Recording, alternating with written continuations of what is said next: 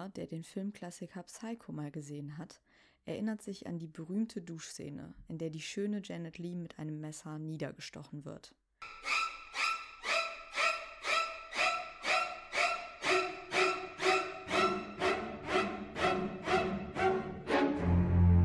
Jeder erinnert sich an Norman Bates, den höflichen, aber leicht unheimlichen Motelbesitzer, der eine dezent unheimliche Beziehung zu seiner Mutter hat, die eigentlich schon tot ist, ihn aber dennoch kontrolliert. Was, wenn ich euch sage, dass Norman Bates auf einem echten Menschen basiert und dass die echte Geschichte noch um einiges heftiger ist als die des Kultklassikers von Hitchcock? In diesem Sinne, herzlich willkommen zu einer neuen Folge Mord ist unser Hobby. Ich freue mich wie immer, dass ihr wieder mit dabei seid und möchte für diesen Fall wirklich nochmal eine ja, sehr explizite Triggerwarnung aussprechen. Es geht hier um Mord, Grabraub, Verstümmelung von Leichen und Nekrophilie, also keine leichte Kost und wenn ihr sowas nicht hören wollt, dann überspringt die Folge besser.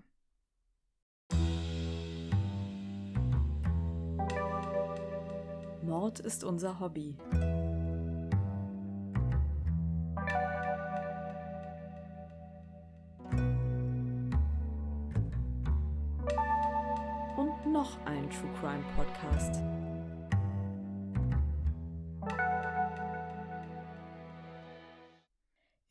November 1957 wird im beschaulichen Plainfield, Wisconsin, ein unscheinbarer Mann namens Edward Theodore Geen verhaftet. In seinem Schuppen hatte man einige Stunden zuvor die geköpfte und ausgeweidete Leiche einer Frau gefunden. Bei der Durchsuchung von Geens Haus machten die Polizeibeamten weitere grausame Funde. Schrumpfköpfe, Möbel und Haushaltsgegenstände aus Knochen, Kleidung und Masken aus der Haut von Toten. Ein amerikanischer Albtraum, der in den späten 50er Jahren die gesamte Nation schockierte und Hollywood inspirierte. Kein anderer Mörder hat die amerikanische Populärkultur so entscheidend beeinflusst. Filmklassiker wie Hitchcocks Psycho, The Texas Chainsaw Massacre und Das Schweigen der Lämmer basieren auf diesem Fall. Aber kann Fiktion jemals an die Grausamkeit der Realität heranreichen? Und was genau ist es, das uns an diesem Fall so sehr fasziniert? Die Spuren in dem kleinen Eisenwarenladen inmitten von Plainfield, Wisconsin, ließen das Schlimmste befürchten. Auf dem Boden hatte sich eine große Blutlache ausgebreitet. Von der Lache führten zwei Schleifspuren bis hinaus auf den Parkplatz. Hier hatte sich ein Gewaltverbrechen ereignet. Von der Ladenbesitzerin Bernice Warden fehlte jede Spur. Angesichts des Blutverlustes musste Sheriff Arthur Schley davon ausgehen, dass sie vermutlich bereits tot war. Der Täter hatte nicht nur Blutspuren am Tatort hinterlassen, sondern auch direkte Hinweise auf seine Identität. Neben der Blutlache entdeckten die Polizisten einen Quittungsbeleg, der auf den Namen Ed Gein ausgestellt war. In dem 700-Seelen-Kaff kannte jeder jeden. Mehrere Zeugen berichteten übereinstimmend, Gien in den Stunden zuvor in der Nähe des Eisenwarenladens beobachtet zu haben. Die Uhrzeit, die der Augenzeuge angab, stimmte mit dem mutmaßlichen Tatzeitpunkt überein. Damit war er dringend tatverdächtig, auch wenn es bisher keinen eindeutigen Beweis gab. Ed Gein lebte alleine auf einer abgelegenen Farm in der unmittelbaren Umgebung von Plainfield. Als Sheriff Schley am Abend des 17. November 1957 mit einigen Kollegen im Schlepptau dort vorfuhr, trafen sie den 51-Jährigen nicht an. Der Sheriff hatte sich jedoch vorsorglich einen Durchsuchungsbeschluss besorgt. Die Beamten betraten zunächst die Scheune des verfallenen Farmhauses. Ein unverwechselbarer Geruch empfing die Männer.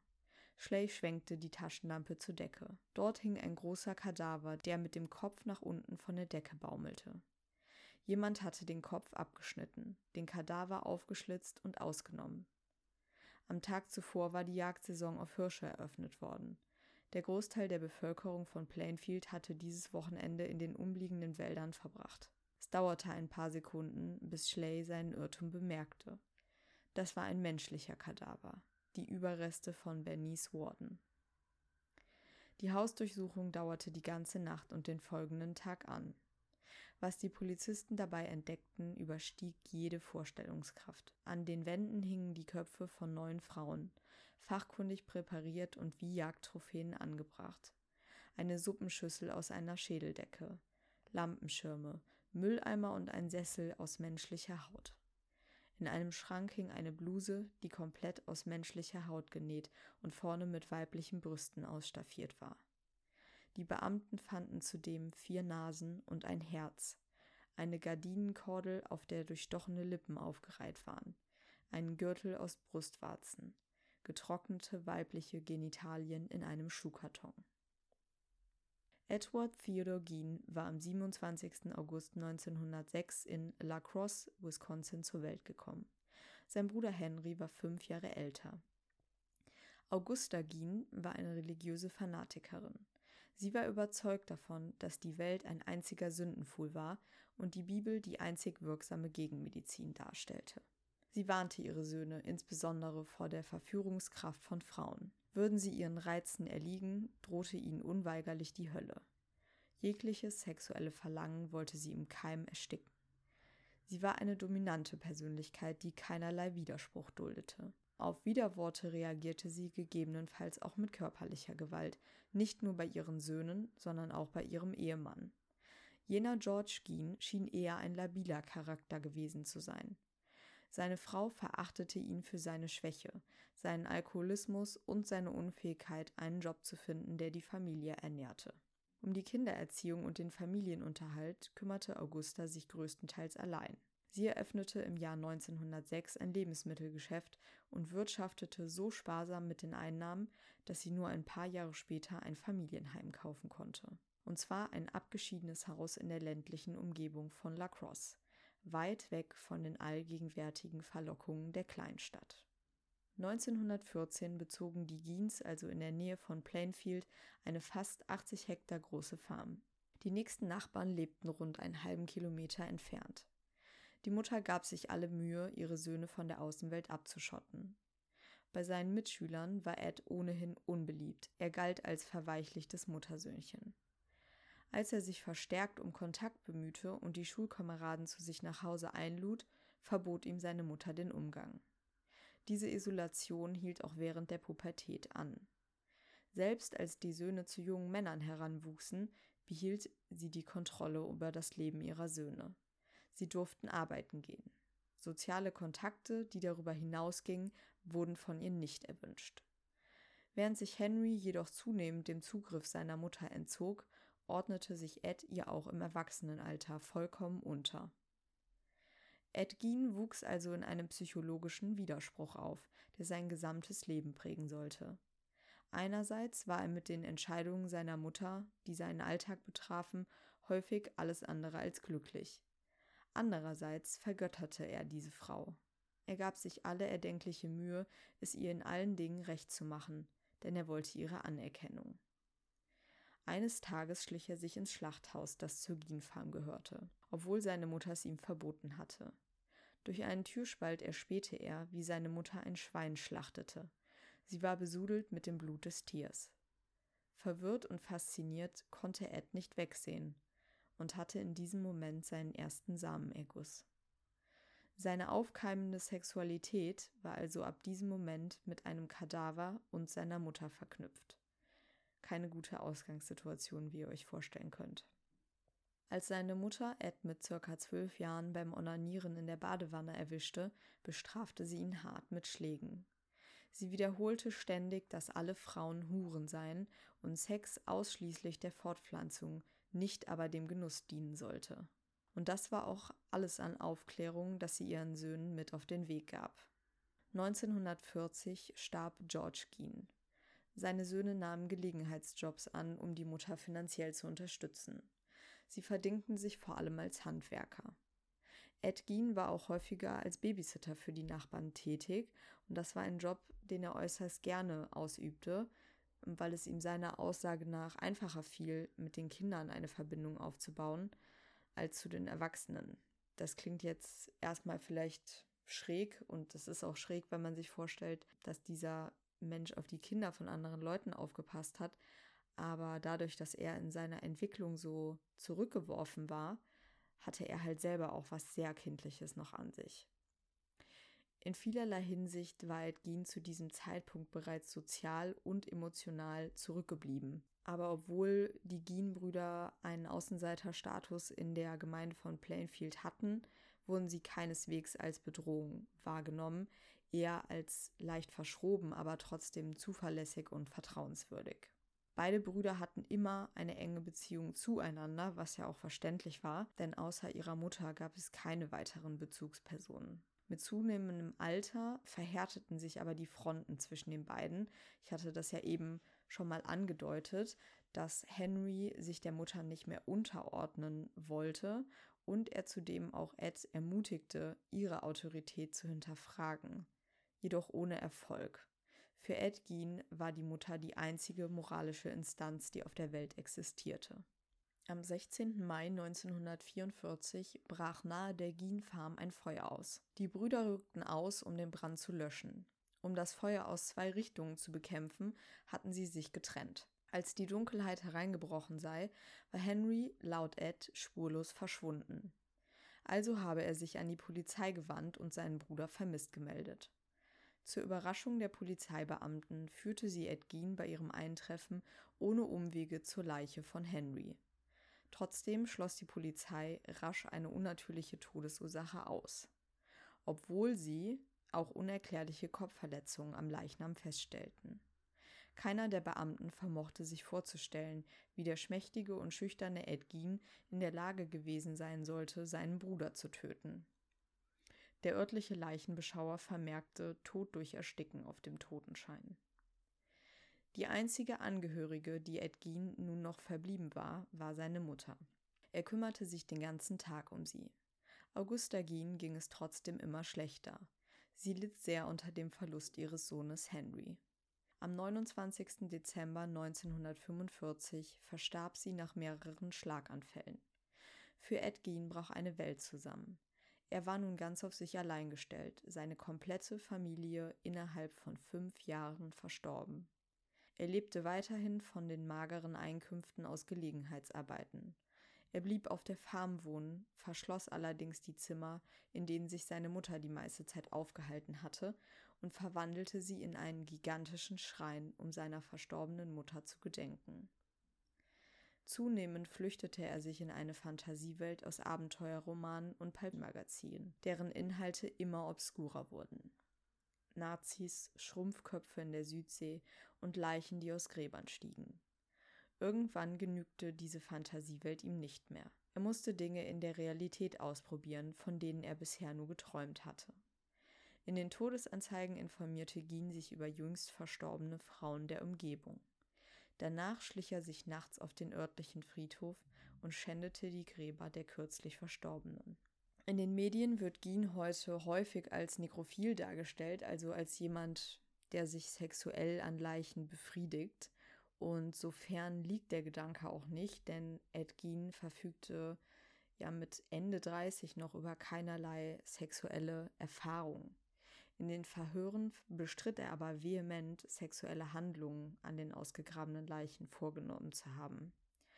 Stattdessen fand er vielmehr Gefallen daran, den Toten die Haut abzuziehen.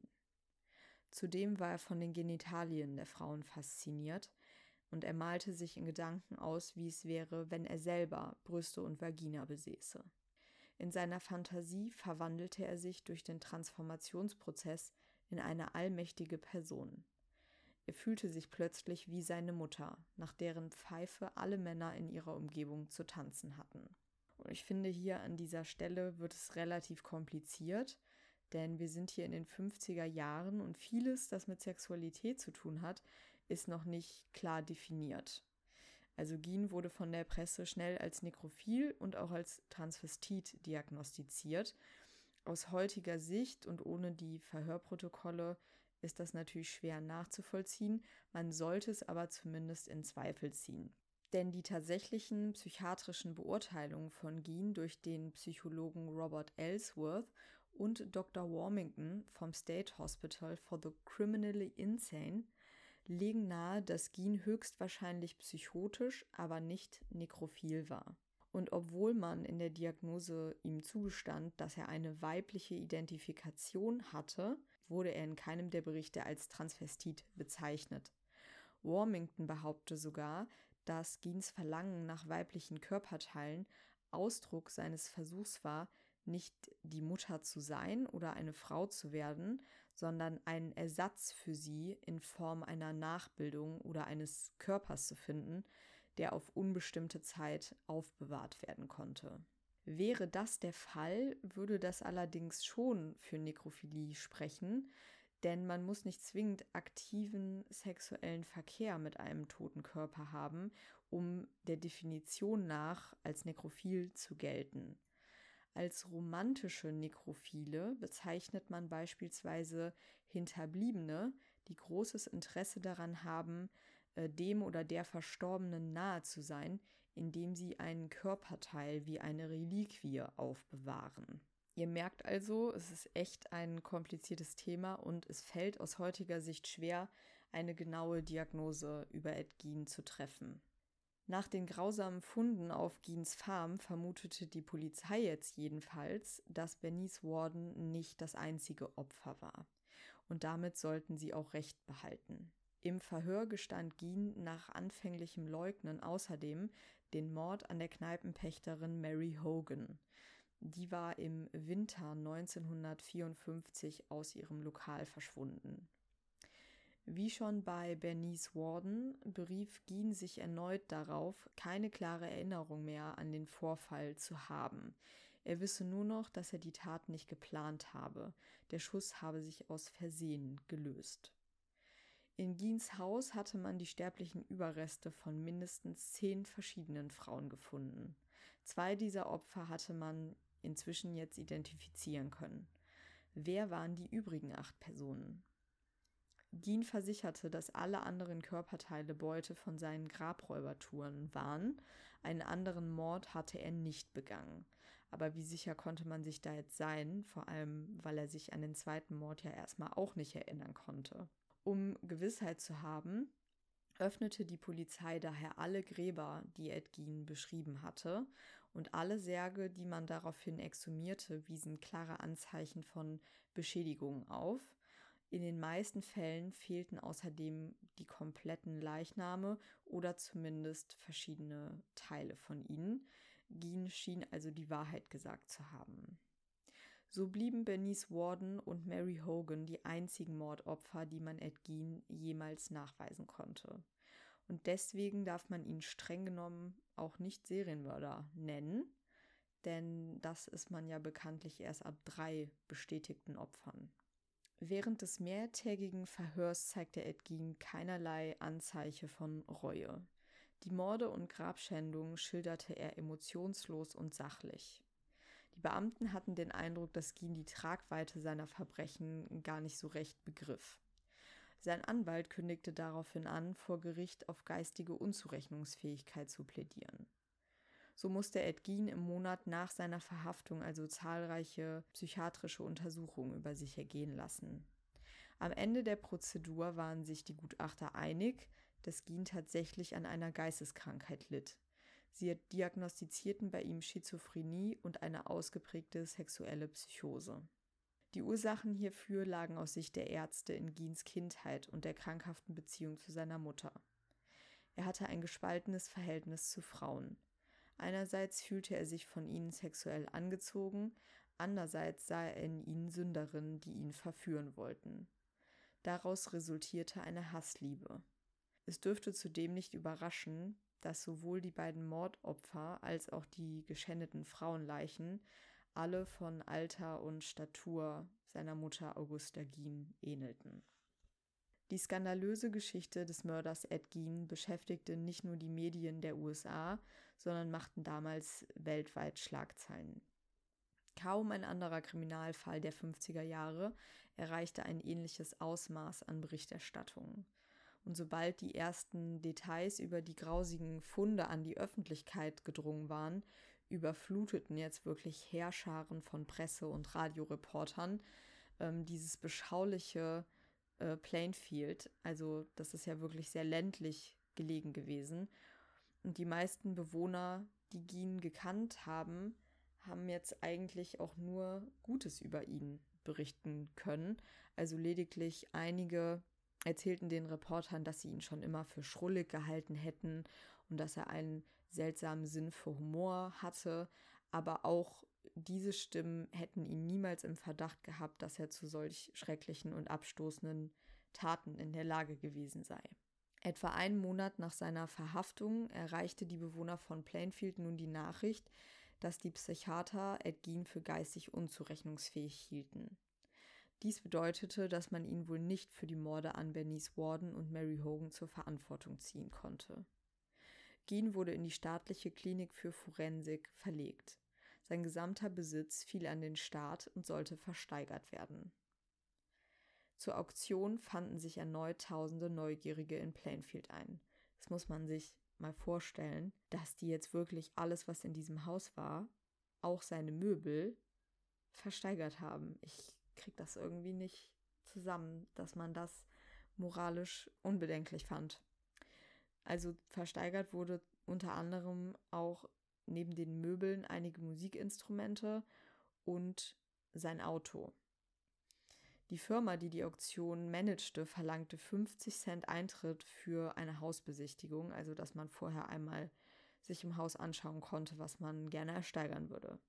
Die Bewohner von Plainfield waren zu Recht empört und sie fürchteten jetzt, dass sich das Haus von Edgin zu einer Wallfahrtsstätte entwickeln würde. In den frühen Morgenstunden des 20. März 1957 brach auf der ehemaligen Farm von Edgin erneut ein Feuer aus. Die herbeigerufene Feuerwehr kam zu spät. Das Haus war bereits bis zu den Grundmauern abgebrannt. Die Polizei konnte keine Defekte an der Stromleitung entdecken und hielt Brandstiftung für die wahrscheinlichste Ursache. Ein Verdächtiger wurde nie benannt.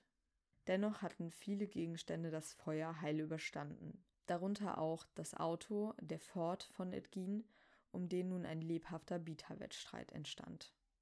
Das Auto wechselte schließlich für 760 Dollar den Besitzer, was für damalige Verhältnisse echt nicht wenig war und wenn man sich so den Gebrauchswert von dem alten Auto anguckt, auch echt eine beachtliche Summe. Das Auto wurde dann später auf einer Messe ausgestellt, wo Besucher für 25 Cent Eintritt nun einen Blick in den Wagen des berüchtigten Mörders werfen konnten. Der verblieb bis zu seinem Lebensende in der psychiatrischen Einrichtung und fiel dort nur durch sein gutes Benehmen und friedfertiges Wesen auf. Am 26. Juli 1984 verstarb Ed Gein nach einer langen Krebserkrankung. Er wurde auf dem Friedhof von Plainfield neben seiner Mutter bestattet, direkt neben den Gräbern, die er 30 Jahre zuvor geschändet hatte. Und wie ihr ja schon am Anfang der Folge gehört habt, werden die Menschen sich auch mehr als ein halbes Jahrhundert nach seinen Taten noch an Edgin erinnern. Vielleicht, weil sie so viele offene Fragen haben und weil seine Taten so schwer in Einklang zu bringen sind mit diesem ruhigen und schüchternen Mann, der uns von den Polizeifotos entgegenblickt. Ab 1959 wird er immer wieder Vorbild für Roman- und Filmfiguren, die zu Kassenschlagern und Kultfilmen werden. Ich habe mir für euch die wichtigsten vier dieser Filme mal angeschaut und vor allem daraufhin, welche Fakten sie aus Giens Geschichte übernommen haben und was reine Fiktion ist. Und ich habe ziemlich schnell festgestellt, dass die Grenzen zwischen Realität und Fiktion hier relativ schnell verschwimmen. Ihr werdet sehen, was ich meine. Alles begann mit dem Autor Robert Bloch, der circa 30 Kilometer von Wisconsin entfernt lebte, von der Verhaftung Giens in der Zeitung las und sich dadurch zu seinem Roman Psycho inspiriert sah.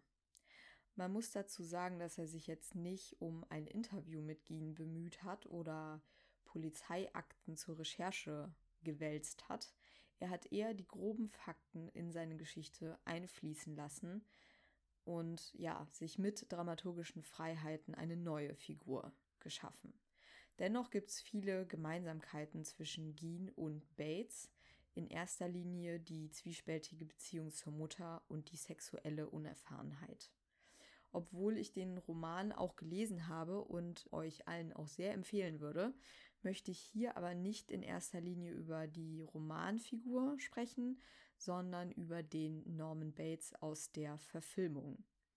Denn durch diesen Film aus dem Jahr 1960, der heute zu Recht als ein absoluter Klassiker gilt, sind Bates und Geen zu einer Art Symbiose verschmolzen und es wird immer schwieriger, Fakten und Fiktion voneinander zu trennen. Falls ihr den Film oder auch einen der kommenden Filme noch schauen wollt, könnt ihr ähm, ja in den Shownotes sehen, um welche Filme es geht. Dann wäre jetzt wieder der Zeitpunkt abzuschalten, denn ich werde natürlich auch über die Handlung der Filme sprechen. Psycho erzählt die Geschichte des unterdrückten, verweichlichen Norman Bates, dem es nie gelingt, seine Persönlichkeit von der seiner Mutter zu unterscheiden. Er tötet Frauen, die die Eifersucht seiner Mutter erregen. Die Handlung dreht sich um den Mord an Marion Crane, einer Frau, die auf der Flucht ist, weil sie Geld von ihrem Arbeitgeber gestohlen hat und nun im falschen Motel übernachtet. Der Film enthüllt Normans Identität als Mörder erst in der Auflösung, als Marions Freund und ihre Schwester entdecken, dass Norman psychotisch ist und sich in seine Mutter verwandelt, weil er eine gespaltene Persönlichkeit hat. Aus der verlassenen Geen Farm wird hier also Bates Motel, was für die Geschichte natürlich Sinn macht, damit auch ab und zu mal eine Frau vorbeikommt. Das wäre jetzt natürlich bei so einer Farm eher schwierig. Äh, Norman Bates wird außerdem als deutlich jünger und attraktiver im Film zumindest dargestellt, im Buch nicht. Und das macht ihn für einen Hollywood-Film natürlich erstmal interessanter und verstärkt auch nochmal die Abgründe und die Fallhöhe der Figur.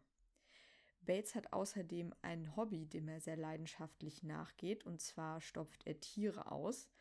Das ist also eine Erfindung von dem Romanautor Robert Bloch. Und ich glaube, er hat das wahrscheinlich so als Stellvertreter für die Faszination mit dem Tod und toten Körpern eingebaut. Denn äh, es hätte ja hier nicht wirklich zur Geschichte gepasst, dass Norman Bates nebenbei auch noch Gräber ausraubt. Psycho deutet außerdem an, dass Bates schon mehrere Frauen getötet hat, und zwar solche, die ihn sexuell erregt haben. Während Ed Gein ja zwei Frauen getötet hat, die in Alter und Statur seiner Mutter sehr ähnlich waren, ja, hat hier Bates zumindest mit dem, was wir sehen, mit Marion Crane eine Frau in seinem Alter getötet was jetzt auch schon ein kleiner Unterschied zur echten Geschichte darstellt. Was Norman Bates und Ed Gein gemeinsam haben, sind ihre weitgehende soziale Isolation und ihre Schizophrenie. Beide hören die Stimme der Mutter und richten im Haus alles so her, dass es aussieht, als ja, würde die Mutter jederzeit wiederkommen, als wäre sie nur kurz verreist oder einkaufen. Doch sie haben eine unterschiedliche Motivation dafür, weil es bei Gien ja in erster Linie die Vereinsamung und die Abhängigkeit zu seiner Mutter war, war es bei Norman Bates auch ein schlechtes Gewissen. Denn die Filmfigur ist selbst für den Tod der Mutter verantwortlich. Er hat seine Mutter mit einem Liebhaber erwischt und beide in einem Rausch aus Eifersucht dann getötet.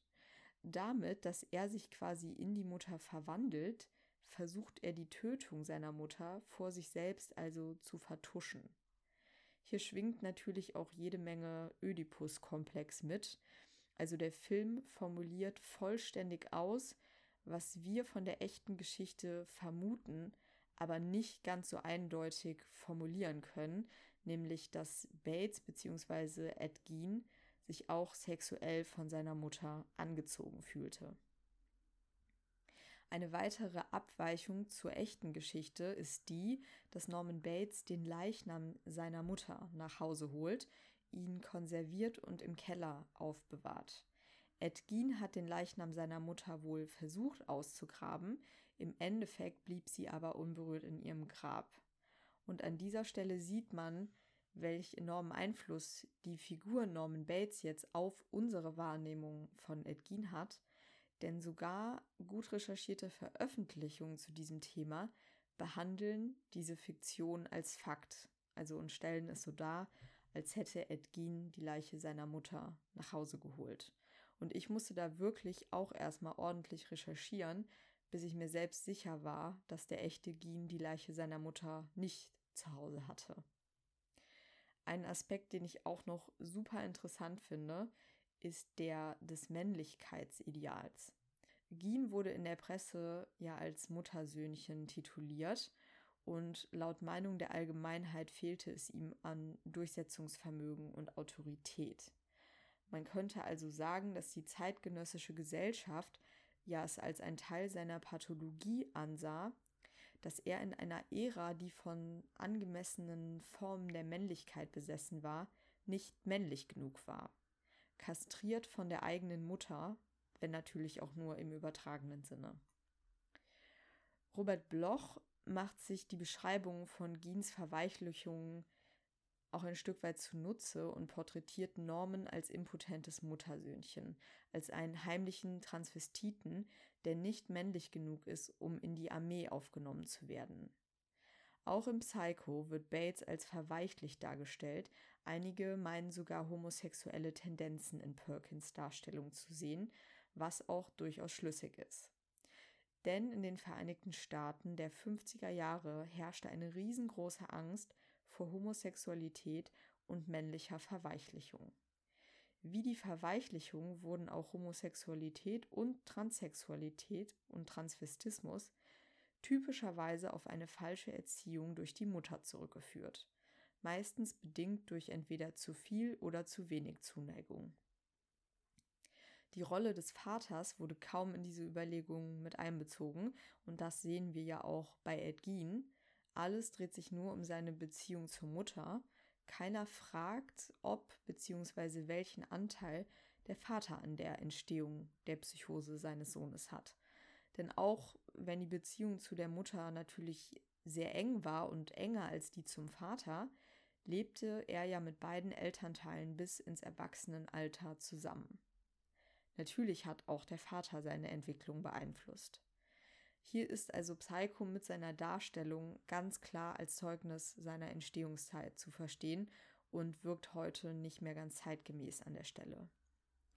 Was man dem Film allerdings sehr hoch anrechnen kann, und das natürlich nur noch on top, weil er handwerklich wirklich wunderschön ist, dass er es ohne das gesamte Kuriositätenkabinett schafft, dem Zuschauer wirklich Angst zu machen. Hitchcock braucht keine Nippelgürtel oder Möbel, die mit Menschenhaut überzogen sind, weil der Film einfach viel subtiler ist. Er ängstigt uns durch die Musik, den Schnitt oder auch das Endbild, das sich bei mir richtig ins Gedächtnis eingebrannt hat. Also gebt diesem Film unbedingt mal eine Chance, wenn ihr ihn noch nicht kennt. Einige von euch kennen vielleicht auch die Serie Bates Motel, die lief, glaube ich, noch bis vor ein paar Jahren und hat fünf Staffeln, soweit ich weiß. Was ich hier besonders interessant fand, ähm, dass die Geschichte in die Gegenwart verlegt wird. Und zwar sehen wir Norman als Jugendlichen. Wir begleiten ihn also auf dem Weg zum Mörder. Und wir sehen sehr viel von seiner Beziehung zur Mutter, die passenderweise Norma heißt und von der großartigen Vera Famiga gespielt wird. Auch hier haben die beide eine dysfunktionale Beziehung, die für beide nicht gut ist, aber vor allem die Zeichnung der Mutterfigur ist deutlich komplexer. Sie kontrolliert ihren Sohn und ist extrem aufbrausend, aber sie ist nicht die kranke Fanatikerin, die ihren Sohn schlägt und quält. Zwischen den beiden gibt es eine unerklärliche Verbundenheit und Liebe, die zwar zerstörerisch ist, aber für uns viel greifbarer als das, was wir aus Psycho mitbekommen haben. Ist zumindest meine Auffassung. Außerdem wird hier auch noch ein Handlungsstrang behandelt, der in Psycho völlig fehlt, in Ed Geens Leben aber eine große Rolle gespielt hat. Es gibt hier nämlich eine Bruderfigur, die ähnlich wie der echte Henry Geen gegen die Mutter rebelliert und seinen Bruder mehrfach dazu bringen möchte, die Autorität der Mutter ebenfalls in Frage zu stellen. Und äh, ja, das arbeitet die Serie zu einem sehr interessanten Bruderkonflikt heraus. Also auch hier, wenn euch die Geschichte interessiert, dann eine riesengroße Empfehlung von mir. Eine weitere und im Gegensatz zu Psycho relativ unbekannte filmische Interpretation von Edward Gein stammt aus dem Jahr 1974, namentlich Deranged, in Deutschland mit dem Untertitel Geständnis eines Nekrophilen. Und ich sage es vorab, der Film hat ein paar sehr heftige Gore-Effekte. Man sollte auf keinen Fall dabei essen. Das ist mir nämlich gestern Abend passiert, als ich mir den Film angeschaut habe. Da musste ich meine Möhrchen zur Seite stellen. Aber nur darauf sollte man den Film wirklich nicht reduzieren. Er hat nämlich durchaus seine Qualitäten, ist aber halt weit entfernt von einer, von einer Hochglanz-Hollywood-Produktion. Der Film beginnt damit, dass Ezra Cobb seine alte Mutter pflegt, zu der er ein sehr enges Verhältnis hat. Während er sie mit Suppe füttert und sie ihm über die Sündhaftigkeit der Frauen und der Bestrafung in Form von Syphilis predigt, verstirbt die alte Dame. Ezra bleibt in dem heruntergekommenen Haus zurück, alleine und verwahrlost. Er beginnt die Stimme seiner Mutter zu hören, beginnt mit ihr zu sprechen. Die Nachbarn, bei denen er manchmal zum Essen ist, sorgen sich um ihn, weil er nie geheiratet hat und mittlerweile schon fast zu alt dazu ist. Aber Ezra will keine andere Frau, er vertraut nur Mutter. Als er die Einsamkeit nicht mehr aushält, beschließt er, sie nach Hause zu holen. Seine Mutter ist nach Monaten im Grab aber nicht mehr taufrisch, um es nett auszudrücken, also muss Frischfleisch her. An der Synopsis merkt ihr schon, die Ausgangslage ist relativ nah dran an der Geschichte von Ed Gein und seiner Mutter, aber alles, was danach kommt, eigentlich nicht mehr. Und das, obwohl eine Einblendung nach dem Titel uns genau das glauben lassen will, dass alles wahr ist und man nur Namen und Orte geändert hat. Aber auch hier wird die Leiche der Mutter aus ihrem Grab geholt, was ja nicht den Fakten entspricht, und ist dann zudem noch der Auslöser für die zukünftigen Morde, weil Ezra sie mit frischen Körperteilen quasi renovieren möchte. Auch der Opfertypus passt hier nicht. Ezra Cobb bringt hier nämlich eine aufreizende Bardame und ein junges Mädchen um und nicht wie in Wirklichkeit ältere Damen, die ihn an seine Mutter erinnern. Dem echten Ed konnten ja zwei Morde zweifelsfrei nachgewiesen werden. Ezra Cobb begeht im Film allerdings drei Morde. Das einzige Mordopfer, das vom Typ einigermaßen realistisch ist, tötet er im Film, weil sie Sex mit ihm will und er daraufhin die Stimme seiner Mutter hört, die ihn vor der Sünderin warnt. Das ist so definitiv nicht passiert. Trotz dieser vielen Abweichungen ist der Film an vielen Stellen aber sehr nah dran an der echten Geschichte denn der Hauptdarsteller Robert Blossom nähert sich durch seine Darstellung dem echten Ed wirklich beeindruckend an, auch wenn sie sich jetzt nicht wirklich ähnlich sehen. Aber er verkörpert perfekt eine gewisse, ja, kindliche Naivität und so eine, hat so einen Ausdruck von Weltfremdheit, die seine Zeitgenossen Ed Gein zugeschrieben haben. Und ganz anders als Norman Bates, der ja bis zum Ende eigentlich ein Mysterium für uns bleibt, sieht man hier von Anfang an diese Hilflosigkeit der Figur. Das fand ich stark umgesetzt. Insgesamt ist der Film sehr skurril und hat teilweise auch einen humoristischen Unterton, was jetzt bei dem Thema erstmal komisch klingen mag, aber es passt auch zu der echten Geschichte, denn Ed Gein war in Plainfield wohl vor allem für seinen sehr makabren Humor bekannt. An einer Stelle ist mir sogar ein wörtliches Zitat aufgefallen. Und zwar unterhält Ezra Cobb sich mit einem Nachbarn über das Verschwinden ähm, der Bardame, die er getötet hat. Und der Nachbar liest aus der Zeitung vor, dass sie immer noch verschwunden ist bzw. vermisst wird. Ezra antwortet völlig emotionslos, She ain't missing, I got her. Also sie ist nicht verschwunden, ich hab sie. Und genau das soll Ed Gein wirklich zu seinem Nachbarn gesagt haben. Wer also Psycho schon kennt und Lust auf etwas abseitigere Unterhaltung hat, schaut mal in die Range rein, wenn ihr einen unempfindlichen Magen habt. Die Geschehnisse sind zwar ganz klar fiktionalisiert, aber die Darstellung des Charakters von Ezra Cobb ist in einigen Punkten, finde ich, deutlich näher dran, als es in Psycho der Fall ist. Der nächste Film, den ich euch vorstellen möchte, ist ebenfalls aus dem Jahr 1974 und trägt den klangvollen Namen The Texas Chainsaw Massacre oder auf Deutsch Blutgericht in Texas und gilt aufgrund seiner expliziten Gewaltdarstellung bis heute als Skandalfilm, aber auch als Kultfilm. Und falls ihr jetzt sagt, boah, hau mir ab hier mit noch mehr Splatter und ekligem Gekröse, anders als der Name es vermuten lässt, ist der Film eigentlich relativ unblutig. Das meiste wird hier nur angedeutet und passiert dann im Kopf des Zuschauers. Der Film ist trotzdem sehr effektiv und unangenehm. Und das, obwohl er wirklich nur über ein ja, sehr überschaubares Budget damals verfügen konnte. Also falls ihr den Film noch nicht kennt, würde ich euch empfehlen, eher das Original aus den 70ern zu schauen, als das seelenlose Remake, das gerade total erfolgreich bei Netflix läuft und das ich total schrecklich fand. Der Film erzählt die Geschichte von fünf jungen Freunden, die eigentlich nur auf der Durchreise sind, deren unschuldige Fahrt ins Grüne jetzt aber zu einem schrecklichen Albtraum wird, als sie in die Fänge der blutrünstigen Familie Sawyer und des Kettensägen schwingenden Leatherface geraten. Noch bis heute wird von manchen Zuschauern fälschlicherweise angenommen, dass sich das Geschehen in ähnlicher Form tatsächlich so abgespielt hat, was kein Wunder ist, denn der Vorspann suggeriert, dass der Film auf Ereignisse beruht, die sich am 18. August 1973 zugetragen haben, was gar nicht möglich ist, weil die Dreharbeiten bereits ein paar Tage vorher beendet waren. Eigentlich gemeint ist, dass der Film auf der Geschichte von Ed Gein basiert, aber basiert ist hier definitiv das falsche Wort, also inspiriert wäre schon fast zu viel. Einzig und allein die Dekoration aus Menschenknochen im Haus und die Maske aus Menschenhaut, die der Mörder Leatherface sich hier überstreift, lassen eine Parallele zu Gin erkennen. Es wird zudem auch angedeutet, dass die Mutter der Familie Sawyer hier eine sehr dominante Frau ist und ihr Sohn alles tut, um sie zufriedenzustellen.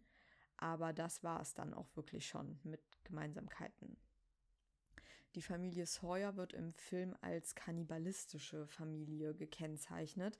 Auch hier könnte man noch eine Parallele zu Gin sehen, denn man hat Kannibalismus immer wieder mit ihm in Verbindung gebracht, weil man ähm, in seinem Haus auch Menschenfleisch eingelegtes gefunden hat. Aber er hat stets geleugnet, das verzehrt zu haben und das konnte man ihm auch nicht nachweisen. Der Film hat also insgesamt weit weniger mit der echten Geschichte zu tun, als er uns suggerieren möchte. Sehenswert ist er aber definitiv trotzdem. Den nächsten und letzten Film, den ich zumindest noch kurz erwähnen möchte, haben sicher die meisten von euch gesehen, denn es ist ein sehr bekannter und erfolgreicher Film, dessen Schurke einer der bekanntesten des gesamten Kinouniversums ist. Die Rede ist natürlich von Das Schweigen der Lämmer und Dr. Hannibal Lecter. Im Film beauftragt der Leiter der FBI-Abteilung für Verhaltensforschung, Jack Crawford, die vielversprechende FBI-Praktikantin Clarice Starling, die von Jodie Foster gespielt wird. Sie soll Lecter befragen, um mehr über eine Reihe von ungeklärten Morden zu erfahren. Die teilweise gehäuteten Leichen von fünf jungen Frauen wurden in Flüssen entsorgt und der Mörder, Buffalo Bill genannt, behält anscheinend Teile seiner Opfer, um einen Frauenanzug herzustellen. Hier hätten wir also einen Bezug zu Geens Taten. Die Figur des FBI-Agenten Jack Crawford ist übrigens dem realen pensionierten FBI-Agenten John Douglas nachempfunden, der als einer der ersten Profiler gilt und einigen von euch sicher aus der Serie Mindhunter bekannt sein dürfte, da war er nämlich Vorbild für die Figur von Holden Ford. In einem Interview aus dem Jahr 1999 sagte der echte Douglas, dass es zwar glücklicherweise niemanden wie Lecter gibt, Buffalo Bill aber Elemente von mehreren realen Mördern aufweist, darunter auch Ed Gein. Doch auch hier ist der Bezug eher gering bzw. auf das eine Element des Frauenanzugs beschränkt. Ähnlich wie es Ed nachgesagt wurde, möchte Gump in die Haut einer Frau schlüpfen, allerdings nicht, weil er ein Transsexueller ist, sondern weil er so großen Selbsthass empfindet, dass er sich in jemand völlig anderen verwandeln möchte. Eine Frau zu werden, würde ihn am weitesten von der Person entfernen, die er am meisten hasst, also von sich selbst. Ihr merkt also, häufig ist es nur ein grausamer Aspekt der Taten Giens, den die Filmemacher für ihren Stoff nutzen und in einen anderen Kontext setzen. Das ist natürlich auch total legitim. Dennoch habe ich echt den Eindruck, dass viele Scheinfakten dann auch auf den echten Täter übertragen werden, weil halt überall steht, es basiert auf diesem realen Fall. Aber als True Crime Fans habt ihr wahrscheinlich ohnehin schon mitbekommen, dass man mit diesem Label ziemlich vorsichtig sein muss. Um jetzt zu einem Fazit zu kommen, würde ich echt sagen, dass die historische Figur Edward Gein halt nicht die eine allgemeingültige Interpretation ermöglicht. Diese Figur bleibt mehrfach interpretierbar und zwar als Transvestit, als Fetischist, als Nekrophiler, Homosexueller und als Muttersöhnchen. All diese Identitäten sind aber halt so widersprüchlich, dass halt viele Fragen einfach offen bleiben. Und eins ist klar, auch in Zukunft werden sich darum Filmemacher oder Autoren mit Ed Gein beschäftigen. Er und seine filmischen Interpretationen sind nämlich zu größeren kulturellen Symbolen geworden, die unsere zeitgenössischen Sorgen widerspiegeln. Und zwar über Männlichkeit, über Geschlechtsidentität, Mutterschaft, über sexuelle Abweichung. Wir müssen uns nur immer wieder klar machen, dass die meisten genau das sind, Interpretationen und keine Abbildung einer historischen Wirklichkeit, selbst wenn das so im Vorspann steht. Und damit verabschiede ich mich auch schon von euch und hoffe, trotz des verstörenden Themas euch mit dieser Folge gut unterhalten zu haben. Vielleicht kannte der ein oder andere ja auch noch nicht alle filmischen Interpretationen des Stoffes. Ich habe jetzt ja auch nicht alle genannt. Es gibt auf jeden Fall noch zahlreiche weitere. Äh, vielleicht habt ihr jetzt ein paar neue Filme auf eurer Watchlist. Falls ja, wünsche ich euch ganz viel Spaß. Und so oder so hören wir uns in zwei Wochen wieder mit einem neuen Fall. Also macht's gut und bis bald.